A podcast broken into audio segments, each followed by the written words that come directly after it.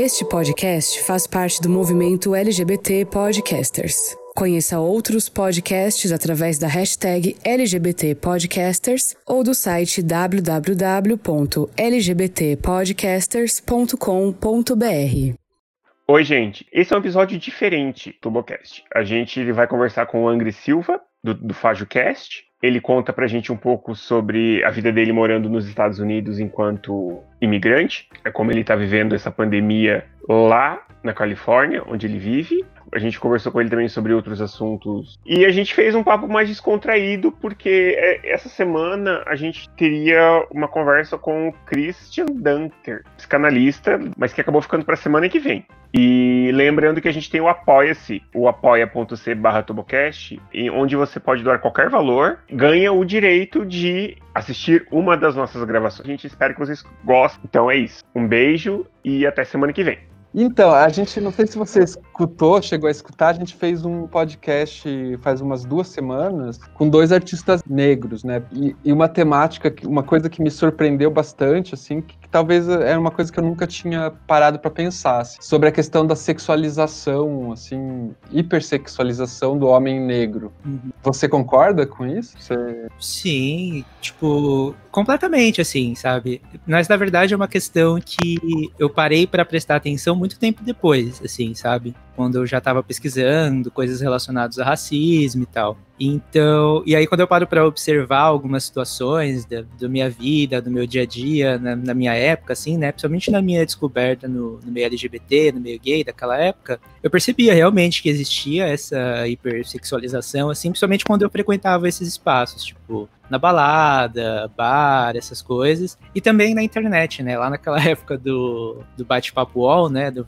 bom e velho bate-papo wall, era sempre as mesmas perguntas, as mesmas coisas de sempre que são feitas para pessoas negras, né? Tipo, ah, você é um negro ativo, você é um negro do pauzão, babá, babá e todas essas coisas. Então, é uma coisa que, tá, infelizmente, tá, tá presente aí e acontece até hoje, né? Assim, e aí, aí nos Estados Unidos também acontece? Nossa, sim, também. Assim, é, eu, eu sei que acontece por causa das coisas que eu consumo relacionadas aqui, né? Porque eu, eu, procurei fazer uma pesquisa também sobre a comunidade negra aqui e tal, e algumas das questões que eles têm, e isso também é uma, uma questão, assim, sabe, que tem. É, inclusive, principalmente na, quando você envolve pornografia, né? Que é o que uhum. contribui, eu acho que mais para essa questão da hipersexualização, né? Que contribui ou que contribuiu, sei lá. Nossa, então, é uma coisa que eu nunca imaginei, assim. Eu imaginava outros, outros, outros tipos de opressão, né? Mas. Uhum. Isso, isso nunca tinha passado pela minha cabeça. Assim. É, na verdade são várias, assim, né? Tipo, é muita coisa que acontece no dia a dia que a gente só percebe quando a gente começa a parar para pensar e começa a estudar um pouco mais sobre essas coisas, assim. Por isso que eu acho que é tão importante, às vezes, é, a gente falar sobre essas coisas e quando a gente fala de representatividade e levar as pessoas negras para falar nos lugares, é justamente por causa disso, sabe? A gente acaba passando por tanta coisa que as pessoas não ficam sabendo, assim, sabe? Uhum. É. É, é, é, preciso falar, né, para que, que as pessoas saibam também, porque quem não tem a vivência é, direta, né, é, saiba do que, do que acontece, né? Sim. É, e foi Inclusive, foi justamente por isso que eu fiz o que eu criei o FajoCast, assim, porque eu via que ali no, no meio de podcasts a gente tem uma representatividade, mas quem tá no meio da mídia podcast geralmente é o homem branco, o hétero padrão de sempre, assim. Então você tem, ainda tem algumas pessoas negras, você tem algumas pessoas LGBT, mas você, você vê pouco, assim. Eu falei, então, tá, então já que eu tô reclamando tanto que não tem essa representatividade, então o que eu posso fazer é estar ali né, trazer essa, essa representatividade. E aí, no meio do caminho, eu vou puxando umas pessoas comigo, assim, sabe? Pra, pra aumentar também, porque eu não quero estar nesse lugar sozinho, né? Uhum, claro. Puxar mais gente junto aí. Legal, mas o teu podcast é muito legal, eu gosto, viu? Bastante. Ah, obrigado. Fico feliz. É, e assim, quando você fala de cultura pop, é, você fala de um pouco de tudo, né? De série, de filmes, TV. Ah, séries, séries e filmes até entendo, assim. O que eu, o que eu boio um pouco é a questão musical, assim. Aí eu, é, eu comecei a gostar de pop acho que faz uns três anos, mais ou menos. Assim, antes eu só escutava rock mesmo. Uhum. É, é que eu acho que assim, é que cultura pop hoje em dia se tornou um negócio tão grande que eu acho que acaba que tudo acaba virando cultura pop. Porque cultura pop nada mais é do que aquela cultura que é popular, que tá ali para todo mundo. Então, se tá se tornou popular já é cultura pop. Então, para mim, por exemplo, às vezes vai além, tipo de, de música, filme, série, até a questão do se denominar nerd hoje em dia. Tipo, hoje em dia todo mundo tem alguma coisa, alguma característica que pode, pode ser considerada como nerd, assim, sabe? Então, é, tem um conteúdo muito rico, assim, sabe, nessa questão da cultura pop, e junto com isso tem muita coisa que dá pra gente explorar, assim. No meu caso, eu tento explorar mais pro lado do, do cara negro, do cara preto e, e gay, mas tem muita coisa, assim, para se explorar, porque tá, hoje em dia tá em tudo quanto é canto cultura pop. Uhum, é verdade. Eu tava vendo aqui no teu. que tem um. acho que um episódio aqui que fala de séries que tem personagens gays.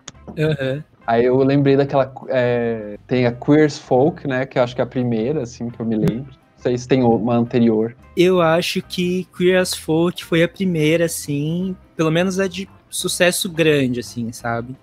E, e, na verdade, Queer as Folk é tipo o marco da série L lésbica e gay, né? No, na mídia, assim, sabe? Mas eu acho que, que teve um sucesso maior, assim, foi Queer as Folk, mas eu acho que mais ou menos numa época parecida, ou talvez um pouco antes, tinha um, um gênero de séries gays que era do público negro, sabe? Que não ah, estava é? na mídia, mas que assim, para mim aparecia muito, porque né, eu, eu, acabava pesquisando sobre essas coisas e tal. Mas tinha esse, essa movimentação assim da galera negra aqui dos Estados Unidos produzir essas séries gays e que era muito legal. Eu esqueci agora qual era o nome. Tinha uma que fez bastante sucesso. Me fugiu agora o nome dela. Mas teve essa movimentação bem interessante aqui também. Mas Girls Folk foi, foi o marco, assim, eu assisti. Mais, mais massivo, assim, né? Uhum.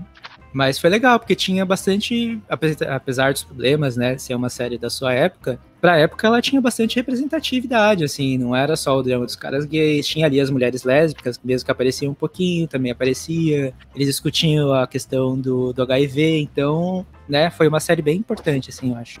Ah, não, conheço, não conheço essa. Depois, se você lembrar o nome, puder uhum. falar, mandar pra gente. Beleza, eu vou dar uma procuradinha aqui. Eu não lembro agora. Quanto, quantos anos você tem? Aquele perguntando coisas mais. é que você parece tão novinho. Não, pode perguntar, tem problema não.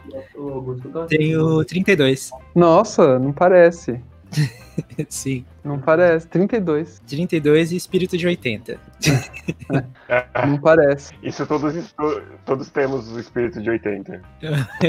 Esses dias eu tava conversando com o, com o Matt e com o, do, com o Victor do Black People People Problem, assim. É interessante que eu, eles são mais novos que eu, principalmente o Victor, né? Mais novo que eu. E tal, a gente tava falando sobre música, sobre show e tal. Ele falava, falando, né? Ah, eu adoro em show, que não sei o quê, blá, blá. E eu aqui do outro lado, tipo, cara, eu só vou em show se eu tiver um lugar pra sentar, se eu tiver banheiro, sei lá, não tiver muita gente, que não dá. Pra mim não dá. Ah, eu também. Ai, não. Eu, a multidão, assim, por exemplo, eu tenho um pouco de fobia, acho, não sei. É, então. E até, tipo, por exemplo, a, a parada LGBT, que é um negócio legal que eu queria muito ir, mas tipo, quando eu paro pra pensar no tanto de gente que vai ter ali, principalmente a de São Paulo, na época que eu ia, nossa, eu já desistia.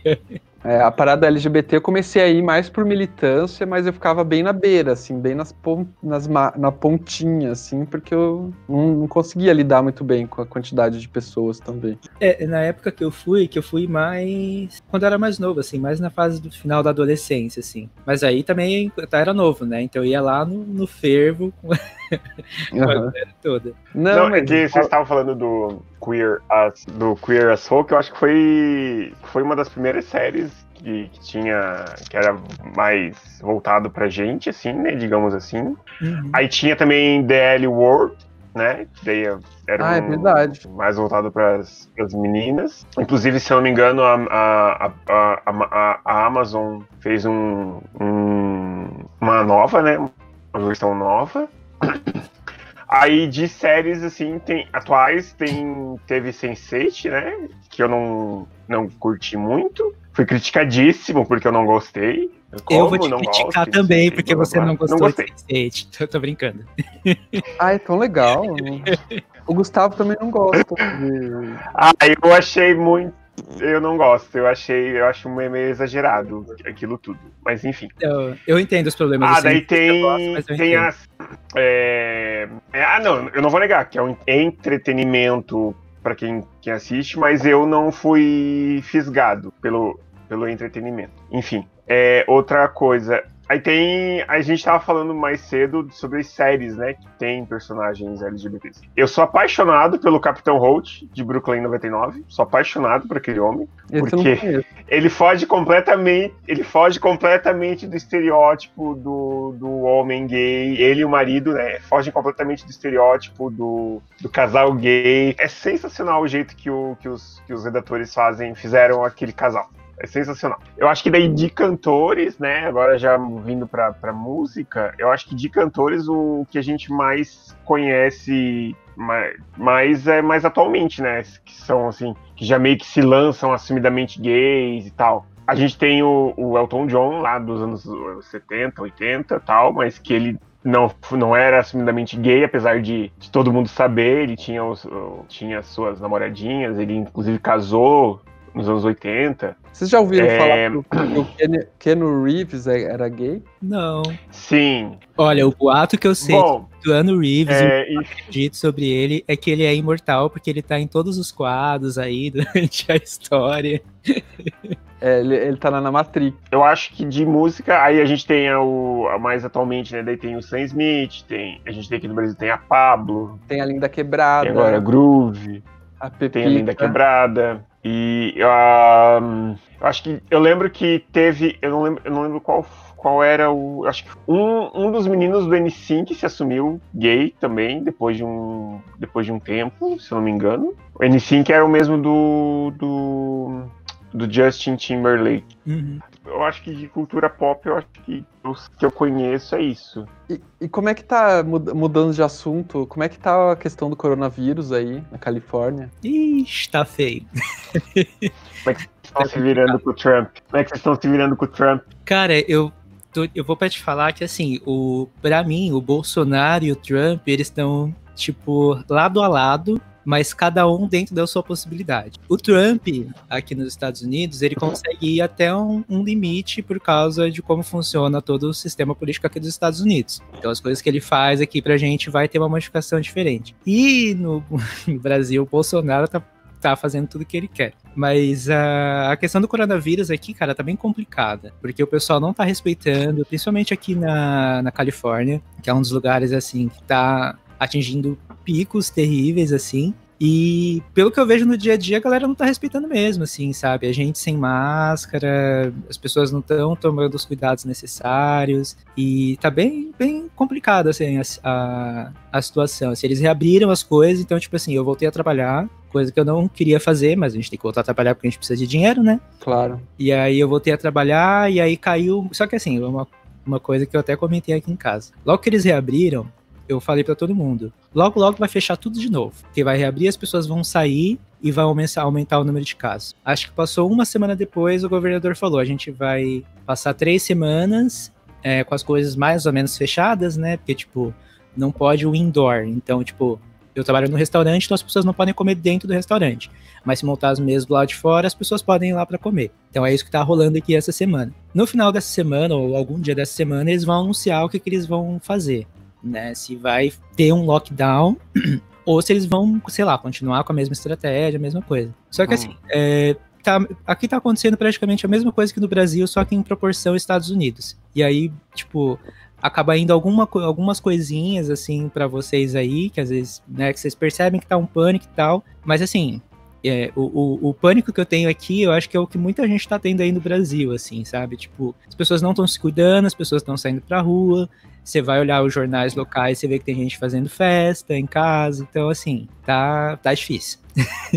Difícil, né? É, aqui, aqui no Paraná também, o governador hoje abriu tudo estava é, fechado, né? Tudo em quarentena, uma quarentena limitada, mas estava até ontem, assim. E ontem teve recorde de mortos em Curitiba. Nossa. E aí hoje o governador abriu tudo, assim, não tem lógica nenhuma, mas enfim. É, não, não, não dá para entender. Na verdade, dá para entender o que eles querem, que o que, o que eles estão querendo é dinheiro e estão um pouco se fudendo. É, exatamente. que vão morrer, né? Então, infelizmente, a gente sabe o que, que eles querem, né?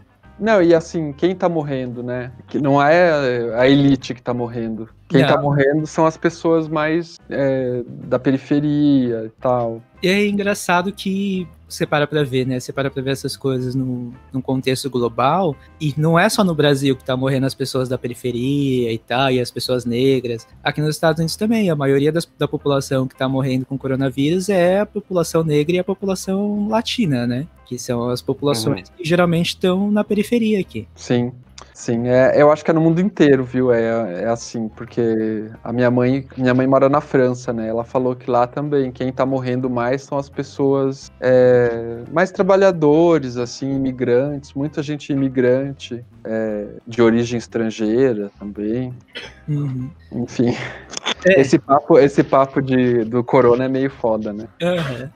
É que a gente acaba perguntando porque dá curiosidade de saber com- em outras realidades como é que tá sendo, né? Ah, sim, eu também tô sempre perguntando pros meus amigos, quando eu tô conversando com eles, eu sempre pergunto, e aí, como é que tá as coisas, como é que tá a situação do vírus? Tá ficando em casa, tá lavando a mão? Então tá.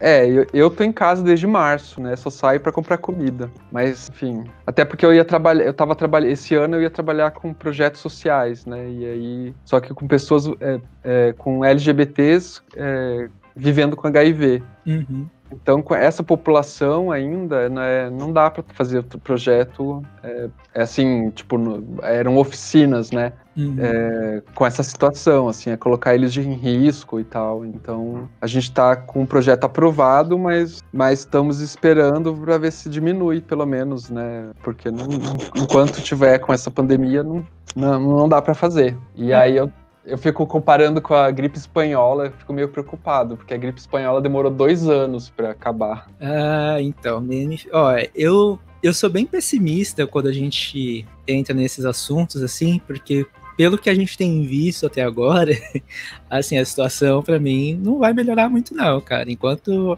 as pessoas não, não tomarem as medidas que forem necessárias, ou vai morrer um monte de gente até chegar à cura, ou alguém toma alguma medida, porque, tipo, é, é o momento que a gente tá vivendo agora é muito isso, assim, sabe? Eu acho que essa é a, a dualidade que a gente tem que se importar nesse momento, assim, sabe? Se antes a gente tinha direita ou esquerda, agora a gente tem ou a gente se cuida ou a gente morre. Então, assim, É, acho que no momento essa é a discussão, assim.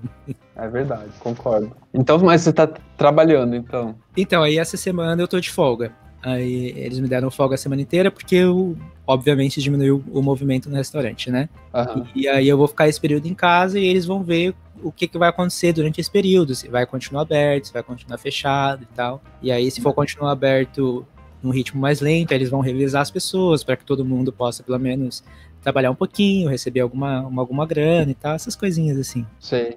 E você recebe só quando trabalha? Como é? Ou não? Ah, sim, é, é Estados Unidos, né? Você Aham. só, só recebe se você trabalha.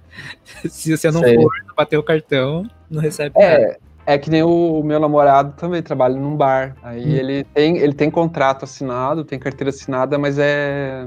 Mas é um contrato Intermitente. intermitente, é. Hum. Então, enquanto tiver fechado o bar, porque o bar tá fechado, é um dos poucos bares do lugar onde. É tipo um, um shoppingzinho, assim, que tem vários bares. Aham. E aí o bar do, do- que ele trabalha tá fechado, porque o pessoal lá, os meninos que são donos, são bem conscientes, assim, bem politizados e tal. Uhum. E aí eles estão fazendo só delivery, assim, só pra, pra entrega em casa. Sim. E, a- e aí ele tá sem trabalhar, coitado. tá ganhando só uma- um dinheiro fazendo edição de vídeo e tal.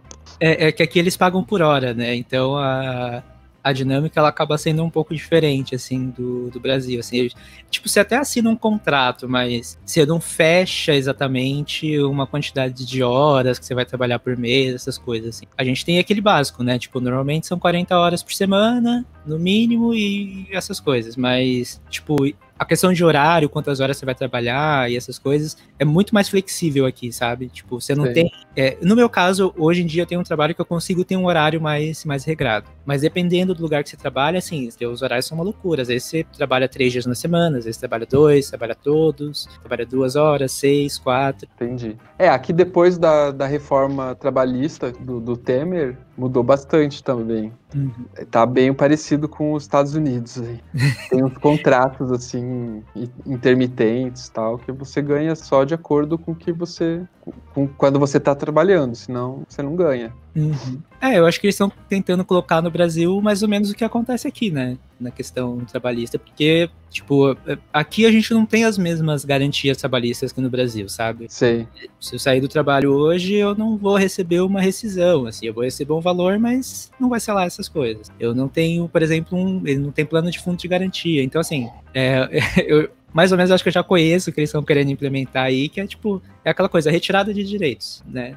Basicamente. É. E faz tempo que você tá aí? Vai fazer dois anos. Ah, dois anos já. Legal. Você foi por causa do namorado, do marido, eu... não sei. Então, aí a gente entra numa coisa meio doida da minha vida. Porque assim, é, eu às vezes quando eu quero fazer alguma mudança na vida, mudar para algum lugar, essas coisas, eu simplesmente pego e se tem a oportunidade, simplesmente pego e vou. Então foi assim que eu me mudei de São Paulo para Florianópolis. A gente foi fazer uma viagem, a gente passou, sei lá, um final de semana em Florianópolis e a gente falou: ah, que legal, eu sou apaixonado por esse lugar, vou mudar pra lá. Aí aconteceu da gente sair do trabalho e tal, tal, a gente pegou nossas coisas e mudou. Aí lá em Florianópolis também, a gente tava tipo, ah, tô meio cansado daqui já e tal. A gente acabou saindo do lugar onde a gente tava trabalhando e falou, vamos pros Estados Unidos, vamos arriscar nos Estados Unidos. E aí estamos aqui. ah, que legal. É, eu, eu fiz isso algumas vezes na minha vida também. Fui, na, fui para o interior de São Paulo, porque eu tinha conhecido uma pessoa, fui morar lá. Uhum. Aí fui morar na Argentina também, na, meio na doida. Assim. É, mas hoje em dia eu tô mais quieto, assim, porque a idade não, né, não permite mais. Ah, é. não, mas chega uma hora que cansa também, né? Dá muito trabalho fazer essas mudanças.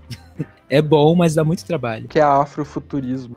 Porque eu tô querendo ouvir o último, os dois últimos episódios do FajuCast, só que eu não consegui ainda tempo para escutar. E aí eu tô tão curioso que eu falei, ai, quem, quem sabe ele fala um pouquinho. É, então, o, o afrofuturismo, na verdade, ele é, o afrofuturismo é um negócio tão complexo que às vezes eu até tenho medo de explicar, porque eu não tenho tanto conhecimento para falar sobre isso. E aí é justamente por isso que eu levei uma colunista para o podcast para falar sobre esse assunto, assim, né? Que é a Luciene, que ela é uma escritora afrofuturista e ela, tipo, cara, ela tem um conhecimento, assim, sobre essa temática que é, assim, incrível, assim, tipo, eu tô vendo, a gente já tem o planejamento de todos os episódios dessa temporada e é assim, um conteúdo fantástico. Mas vou tentar explicar assim, o movimento afrofuturista, é, ele é mais ou menos você imaginar o futuro do um futuro feito por pessoas negras, né? Então, porque geralmente gente, o que a gente vê na imaginação de um futuro, geralmente é essa visão mais branca e tal.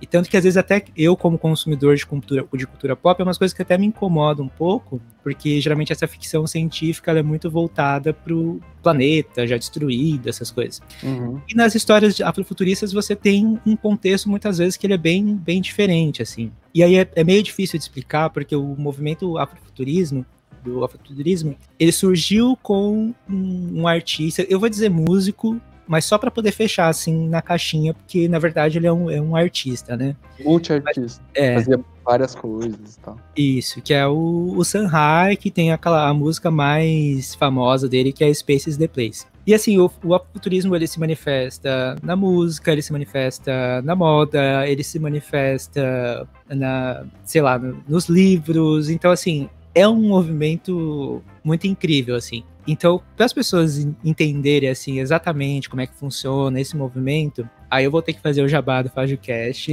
e pedir para as pessoas escutarem o episódio, porque lá tem a Luciene, que, tem a, que é a pessoa, assim, com toda a propriedade para poder falar assim sobre esse assunto, sabe? Porque eu tenho medo de falar alguma, alguma coisa errada. Entendi. Ah, legal, eu vou escutar, vou escutar. Eu tô bem curioso, na verdade, é que não deu tempo ainda tal. Porque a última semana foi meio tumultuada, mas enfim, é, eu vou, vou escutar assim que eu tiver tempo. Talvez hoje à noite, depois de gravar aqui. Uhum. É eu só achei engraçado que o Brasil é um um país de, de maioria negra, né, é, de pessoas de origem é, afro, e não e eu nunca tinha ouvido falar nisso, assim. É uma coisa que é dos Estados Unidos ou é uma coisa que tem em vários países? É, ele é um movimento que começou nos Estados Unidos, né? E, é, e até é interessante, porque, na verdade, a pessoa que nomeou afrofuturismo foi um, foi um cara branco, inclusive. Ah, é? Olha. É. E é um movimento que começou mais forte aqui nos Estados Unidos e que depois a gente começou a ver mais no Brasil. No Brasil, ele está começando a crescer mais agora. Então, assim, é, os primeiros escritores estão aparecendo agora. Então, por exemplo, as duas grandes referências que eu tenho é a Lu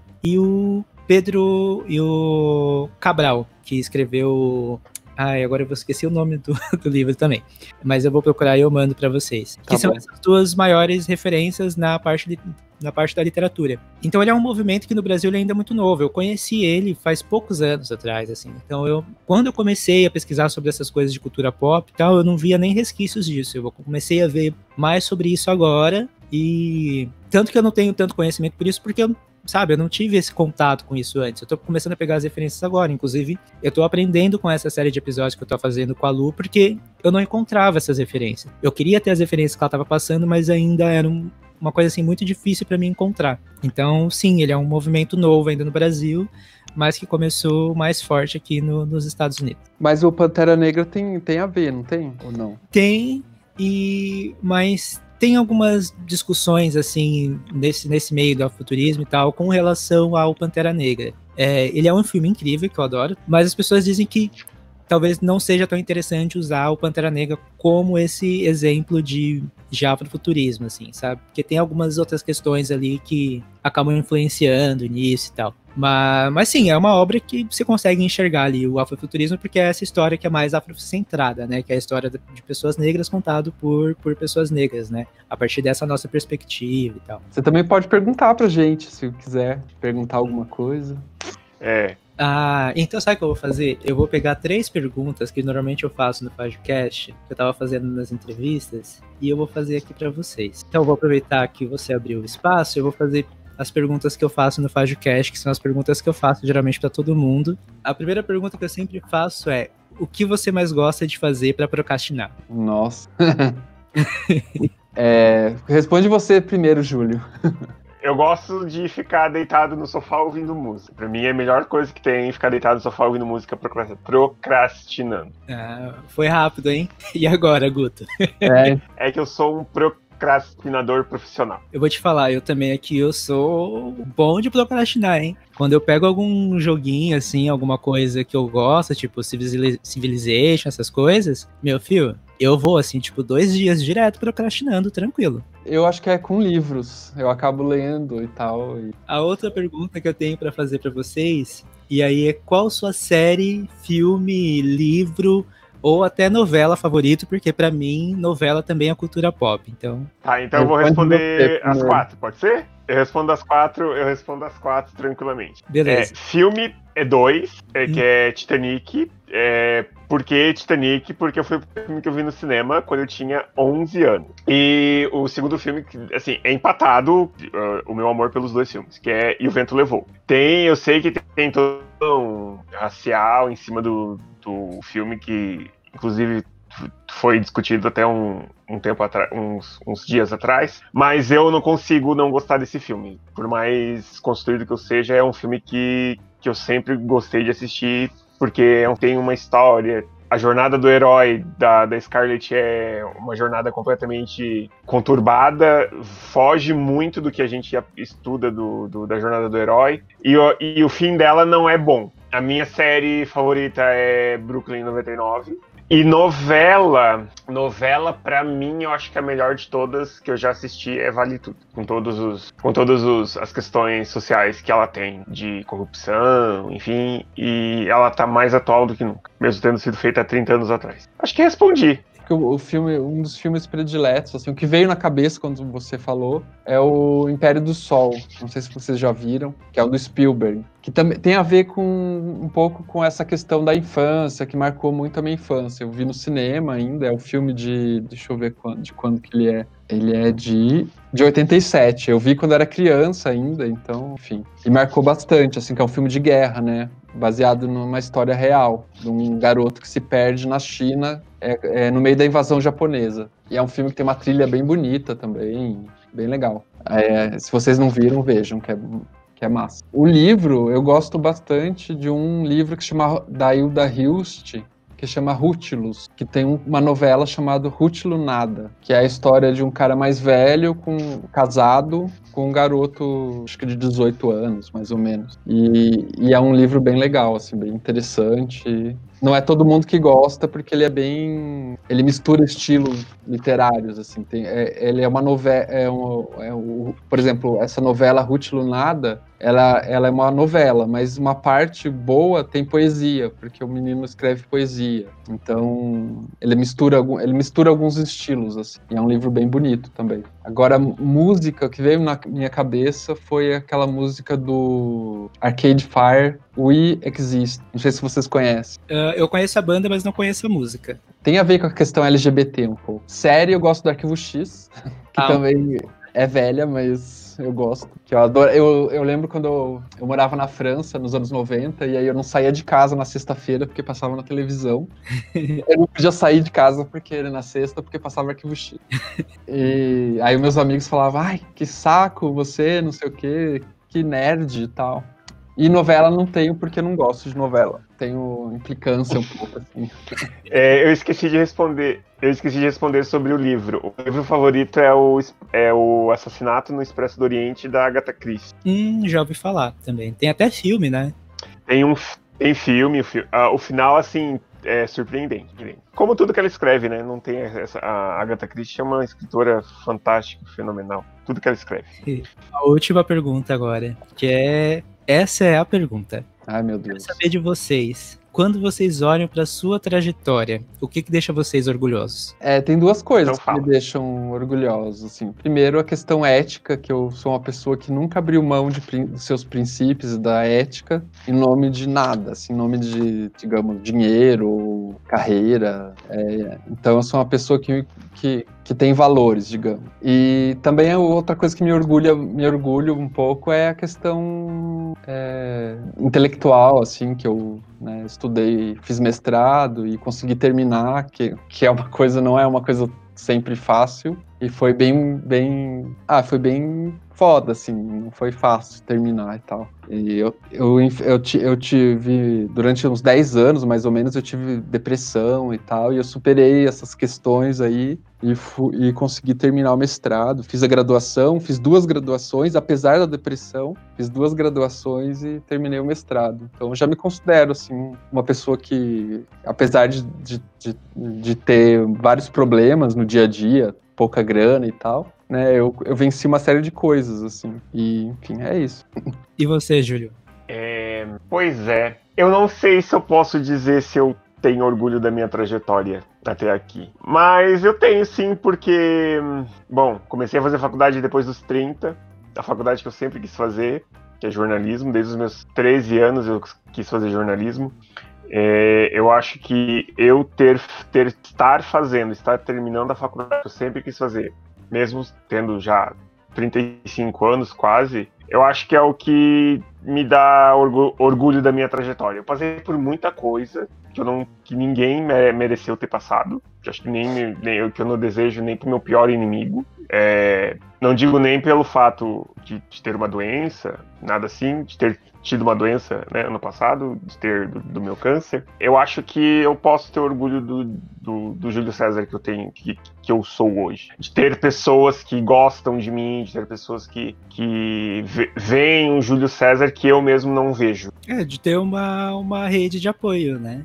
Eu, eu ia comentar que eu acho que uma das coisas que eu, por exemplo, que eu tenho muito orgulho, assim, é, e que eu sempre falo para todo mundo, que são eu, as pessoas que eu consigo ter ao meu redor, assim, sabe? Porque eu, eu, hoje em dia eu vejo que eu consigo estar cercado de muita gente legal, assim, muita gente boa. E eu tenho amigos para, tipo, vários tipos de momentos, assim, sabe? Eu tenho aqueles amigos que estão mais próximos, aqueles que são mais distantes e tal. Mas eu percebo que hoje em dia, em cada momento, assim, diferente da vida, eu sempre tenho algum tipo de, de amigo para contar ou para dar algum suporte. E eu acho que é uma coisa que eu acho muito interessante, sempre falo para as pessoas, é que a gente procurar ter uma rede de apoio, procurar ter amigos e pessoas que podem dar esse algum tipo de suporte assim pra gente, porque isso é é bastante importante assim, sabe? Sim. eu achei tão bonito assim a sua o seu o seu orgulho ser, né, sabe, ter essas pessoas ao seu redor assim, sabe?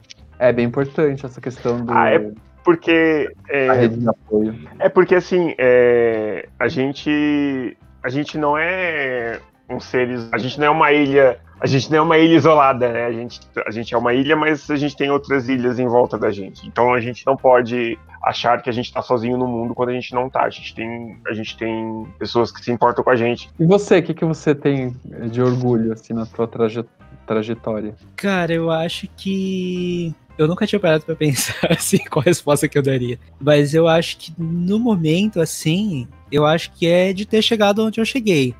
tipo, porque quando eu paro para pensar assim na, na, minha trajetória como homem negro, a única coisa que eu consigo pensar assim nesse momento é que o, o normal, entre muitas aspas, seria eu não estar aqui, por exemplo, nos Estados Unidos, sabe? Uhum. Seria eu não ter ido, ter tido a possibilidade de mudar de uma cidade para outra dentro do Brasil, sabe? Então eu acho que só, só assim, o que aconteceu na minha vida para eu conseguir estar tá aqui hoje em dia, eu acho que já é um motivo de orgulho, porque na verdade, pela regra, eu não deveria nem estar aqui. Na verdade, pela regra, né, do, do racismo, né, obviamente, do que eu tô falando, uhum. mas é, eu não estaria nem vivo hoje em dia, né? Então eu acho que só isso para mim já é motivo de orgulho sendo um, um, cara preto, viado e que ainda tava falando na internet pro, pro povo escutar, né?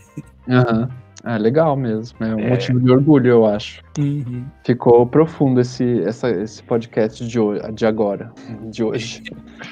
Ficou, ficou. Eu vou roubar as, as perguntas do, do, do Porchat que ele faz lá no programa dele. Então eu vou fazer as perguntas que o Porchat faz pro, pros famosos que vão lá no programa dele. Responde os dois, tá? Qual é a sua primeira lembrança da vida? Meu Deus. Nossa, eu sei qual que é.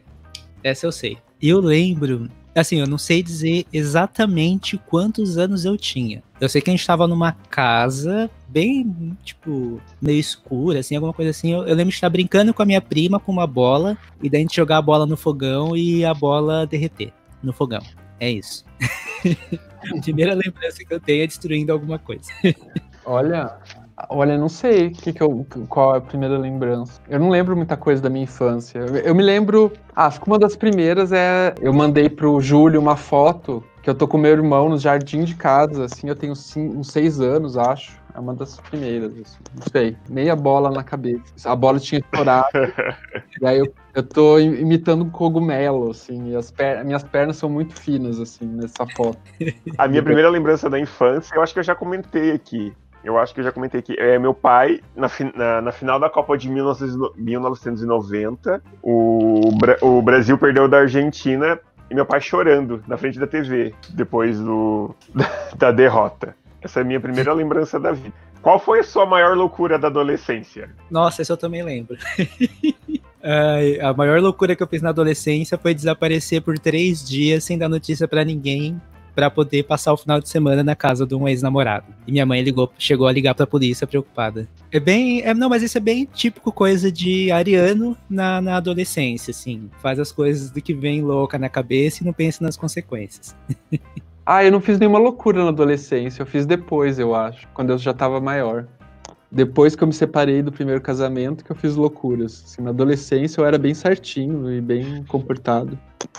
Não fiz loucura nenhuma. Ah, tu foi que nem eu, tu teve adolescência tardia também. É. Eu também, minha adolescência foi meio tardia. Eu era, eu era muito sossegado na adolescência também. Ficava em casa o dia todo. Ah, eu era, eu era, eu era viado e nerd, né? Então, passava o dia inteiro lendo. Por isso que eu me, também tenho meio fobia de ler nos dias de hoje. Não são boas lembranças. Mas, mas a minha maior loucura na adolescência foi, foi pedalar 40 km pra ir pra praia. Nossa senhora. Tinha acho que uns 18, 16, 17 anos. Ah, eu acho que quando eu tinha uns 19, 18, 19, eu fui a pé pra praia. Nossa senhora. Eu e meu irmão, a gente falou, vamos a pé mesmo, a gente não tá com dinheiro, vamos a pé. Aí chegou na praia, a gente chegou lá. A gente, andou, a gente andou até a metade, aí na metade pegamos carona, porque não tava aguentando mais. Aí chegou lá, a gente deitou e dormiu, acordou à noite. E aí tivemos que voltar, né? Porque não tinha onde ficar. Tivemos que voltar de carona, porque a gente tava podre já também. Saiu 5 da manhã. Assim. Nossa senhora. Quem foi o primeiro crush famoso de vocês? Famoso? Ixi. É. Ai, famoso. Não me lembro. Eu também não. Eu acho que eu nunca tive nenhum, assim, tipo, crush famoso, assim. Eu sempre fui uma pessoa mais simples, assim. Gosto mais da pessoa do dia a dia. Eu não vou muito longe, assim, sabe? Onde eu acho que eu não consigo alcançar. Eu acho que foi, eu, eu acho que foi o Che Guevara. É, hoje eu sei que eu morri de tesão por ele, mas enfim. Na época eu não sabia muito bem. Eu acho que foi o Che Guevara. Assim. A- a- o meu primeiro, o meu primeiro crush famoso é engraçado, foi a Sandy, Nossa. Armando Júnior. Que evento histórico você gostaria de ter presenciado? Hum, a, a queda do Bolsonaro. Pode ser? Não, tem que ser um que tem que Já- ser um que já foi. Não pode ser um que vem. Tem que ser um que já foi. Cara, eu acho que eu queria, se for agora pensando bem, assim, eu acho que eu queria estar na, ter visto a revolta de Stonewall. Eu acho que deve ter sido, sei lá, muito massa ter visto o pessoal lutando contra a polícia naquele momento, assim. Eu acho que se eu pudesse voltar em algum momento específico, não pra participar, porque eu sou muito cagão pra essas coisas, mas se eu tivesse que voltar pra um momento específico, pelo menos pra ver, seria esse momento. É, eu, a- eu acho, eu ia falar, eu pensei- a primeira coisa que eu pensei foi a Comuna de Paris, que é uma experiência que até hoje não, não tem nada parecido, né?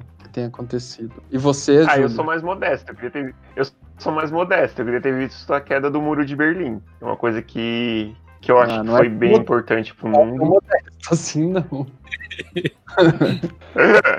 Mas eu gostaria de ter visto a queda do muro de Berlim. Bem, bem tranquilinho. Pra qual profissão você não levaria jeito? Ah, matemático, com certeza não. Nada que envolva matemática. Eu acho que piloto de avião. Eu não conseguiria, não, não poderia ser piloto de avião. Eu não consigo manter, o, não conseguiria manter o foco que eles precisam. Mas eles não põem no, no piloto automático? Piloto automático. Ah, mas aquele tanto de botão que eles têm ali pra apertar, aquele monte de função ali que eles têm, até ligar o, o avião, fazer ele funcionar, fazer ele decolar, meu filho, até ali eu já teria matado todo mundo no avião. Eu não teria jeito pra pra qualquer coisa que tenha que usar coordenação motora, porque eu sou completamente. Eu tenho as duas mãos esquerdas, dois pés esquerdos. Coordenação motora não é. não nasceu comigo. É, jogador de futebol também não rolaria pra, mim- pra É. mim. Também não. Se pudesse ser alguém por um dia, quem você seria? Rihanna, com certeza. Ia gastar todo o dinheiro dela. Ia usar as lingerie dela tudo também. Ia usar o quê? A dela, ia ficar chapado igual ela. É a Rihanna, com certeza. Ah, eu não sei, viu? Nunca pensei sobre isso. Ah, eu sei lá. Eu acho que eu seria o Trump pra fazer um monte de coisa legal, assim, sei lá. Já pensou um dia o Trump acordava super liberal? Apesar que o sistema americano impede, né, que ele faça um monte de coisas, mas acho que era melhor ser um presidente brasileiro qualquer aí. Eu, então, pra fazer alguma coisa pra deixar ele embaraçado e ele acordar no outro dia ter que lidar com isso, né? É, tipo o Bolsonaro pra, tipo, sei lá, não sei. Bolsonaro pra incentivar as pessoas a. Eu. É, é, eu tipo Ou falar... ser o Bolsonaro por um dia e assinar a renúncia, né? É, É verdade. Uma coisa assim, eu acho. Sei lá, não sei, na verdade. Apesar que deve ser bom ser artista, cantor, né? Imagina ter um monte de gente no, é, num palco, você no palco e todo mundo olhando pra você. Deve ser meio pira... deve pirar um pouco isso. Como você gostaria que o mundo acabasse? Putz. Ah, é Cara, que de uma- que acabasse. de uma- Se for pra acabar, que exploda de uma vez, porque eu não quero sofrer, não. Que seja rápido. Ah, não, eu, é assim, se for pra acabar, eu quero que acabe só o ser humano, porque os, os bichinhos, os- as outras coisas não tem nada a ver com isso. Então, sei lá, que a- seja uma praga que mate só os humanos e os bichos continuem por aí. Eu acho que já tá acontecendo. Eu acho que já tá acontecendo e a gente não sabe. Pode ser. Eu né? concordo contigo, Guto. A- Uma praga que elimine, que devaste a população humana e deixe só os, os bichinhos. E, e os matos e tal, as matas. É. É, o que que você gostaria que estivesse escrito na sua lápide? Ah, eu não quero ter lápide, não. Pra mim, pode jogar fora quando eu morrer. É só um corpo. Ah, eu, eu concordo com Pode fazer Também acho. salsicha, inclusive. Se o gênio da lâmpada te concedesse um pedido que durasse só 24 horas, o que você pediria? Só vai durar 24 horas o pedido? É, só 24 horas. Eu tava pensando assim, sinceramente.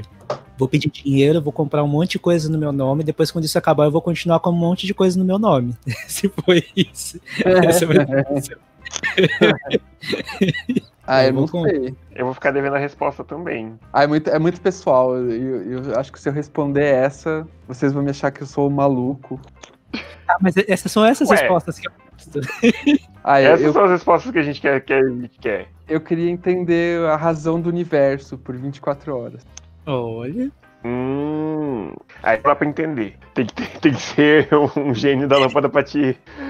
pra realizar esse desejo mesmo, porque é difícil. É capaz que a pessoa fica louca no processo, né? É, mas depois volta, então não faz mal. Ai, gente, mas é muito profundo isso. É Às vezes eu fico pensando, pessoal, É, assim, mas. Tento ficar pensando, se pensar nessas coisas, mas eu tento deixar pra lá, porque senão eu vou muito longe. Sim. É, é, são, são questões bem. Essa aí é bem exi- existencialista, né? Enfim. Ainda mais com essa pergunta que eu, que eu queria que fosse respondida. Uhum, sim. Vamos indicar Sim, sim. alguma coisa? Vocês vão indicar alguma coisa? Olha, eu tenho uma indicação aqui preparada, se precisar. Fora, o- fora o Então FajuCast, indica. você já indicou, né? É, bom, a indicação que eu tenho pra fazer é um filme da Netflix que eu vi umas pessoas comentando no Twitter. Eu falei, ah, vou assistir. Tem um monte de gente falando mal desse filme, eu vou assistir. Que é o filme The Old Guard. The Old Guard. Minha pronúncia também é horrível. Que é com a Charlize Theron e que conta, acho que se não me engano, ela é baseada numa HQ e conta a história de uns, de uns seres imortais que fazem umas lutas legais aí. Não vou falar muito pra não dar muito spoiler, tem trailer aí na internet. Mas o pessoal falou que é, fez algumas críticas e tal. Eu, particularmente, eu assisti o filme, me diverti. É, eu achei bem, bem legal, assim. Pra mim, se o filme me diverte, ele tá bom pra mim, já me serviu. Eu entendo que tem alguns problemas no filme, mas é um filme divertido. Então, recomendo aí que as pessoas assistam sem muitas expectativas e se divirtam. Legal. Eu vou indicar o Pílulas Azuis. Pílulas Azuis, que é esse, esse quadrinho aqui, eu dei de presente pro meu namorado. E ele é, conta a história de um, de, de- de um casal, na verdade. E não sei se eu contar, vai, dar, vai ser spoiler. É, a- acho que não faz mal, porque tá escrito na aba do livro aqui, do, do quadrinho. A, a menina, ela descobre que tem HIV quando tá grávida. E aí é a história do, dessa, dessa descoberta e tal. E é isso. Na verdade, eu não li ainda, é do Frederick Peters, que é um holandês. Eu dei dois quadrinhos pra ele de Dia dos Namorados. Esse e um outro que é de ficção científica, que é, que é uma série também que se chama A Ama. Que é esse aqui também, que aí é uma coisa mais futurista, assim. que é- talvez seja mais o estilo de vocês. O Pílulas Azuis faz tempo já que eu tô pra ler. Um, o meu amigo, o Michel Furquim, ele indicou já esse livro pra mim. Faz muito tempo eu ainda não li. Eu preciso ler esse livro, esse, esse quadrinho. Porque olha, e todo mundo sempre me recomenda ele. É, então, eu ouvi falar dele, assim, aí eu comprei o outro do. esse mais futurista, porque eu achei que era mais o estilo do meu namorado. E o outro eu comprei porque eu queria ler também, e aí dei de presente pra ele. É do mesmo, é do mesmo autor, do Frederick Peters. Uhum. E é isso. Então tá bom, gente. Foi ótimo, adorei. É, inesperada essa gravação. Ah, eu também gostei bastante. Eu gostei também. Tem uma pergunta que, eu, que a gente não fez. De onde teus pais tiraram esse nome? Ah, então. Na verdade, o que acontece? É, esse nome é a ideia da minha mãe. A explicação que ela me deu da última vez que eu perguntei pra ela foi que ela estava em dúvida entre dois nomes: Angresson e Jefferson. Só que já tinha muitas, sei lá, tinha muita criança já com esse nome na cidade que eu nasci, que é em Teixeira de Freitas, na Bahia. E como já tinha muita criança com esse nome, ela falou: eu vou juntar esses dois. E aí, né, essa criatividade, ela usou a criatividade dela e criou Angresson. Então é daí que vem meu nome. Eu ia fazer uma eu ia fazer uma brincadeirinha infame, assim, porque você falou que é ariano, né? Aham. E ari- os arianos são meio bravos, assim. Já sei, eu agressivo.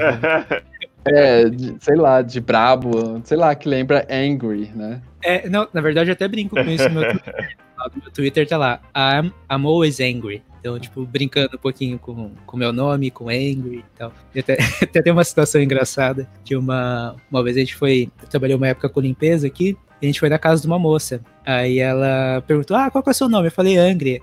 Ela, ah, legal, I'm angry too. Tipo, eu também sou Então, meninos, muito obrigado. Galerinha que nos ouviu até agora, obrigado. E até a semana que vem. E esse foi o Tubocast, nas vozes de Guto, Julinho e Moinfã Alvitor. Pauta e roteiro por Augusto Mena Barreto, edição de som por Júlio Ferreira identidade visual Gussauro, redes sociais Guto e Julinho. Fiquem em casa, fiquem bem.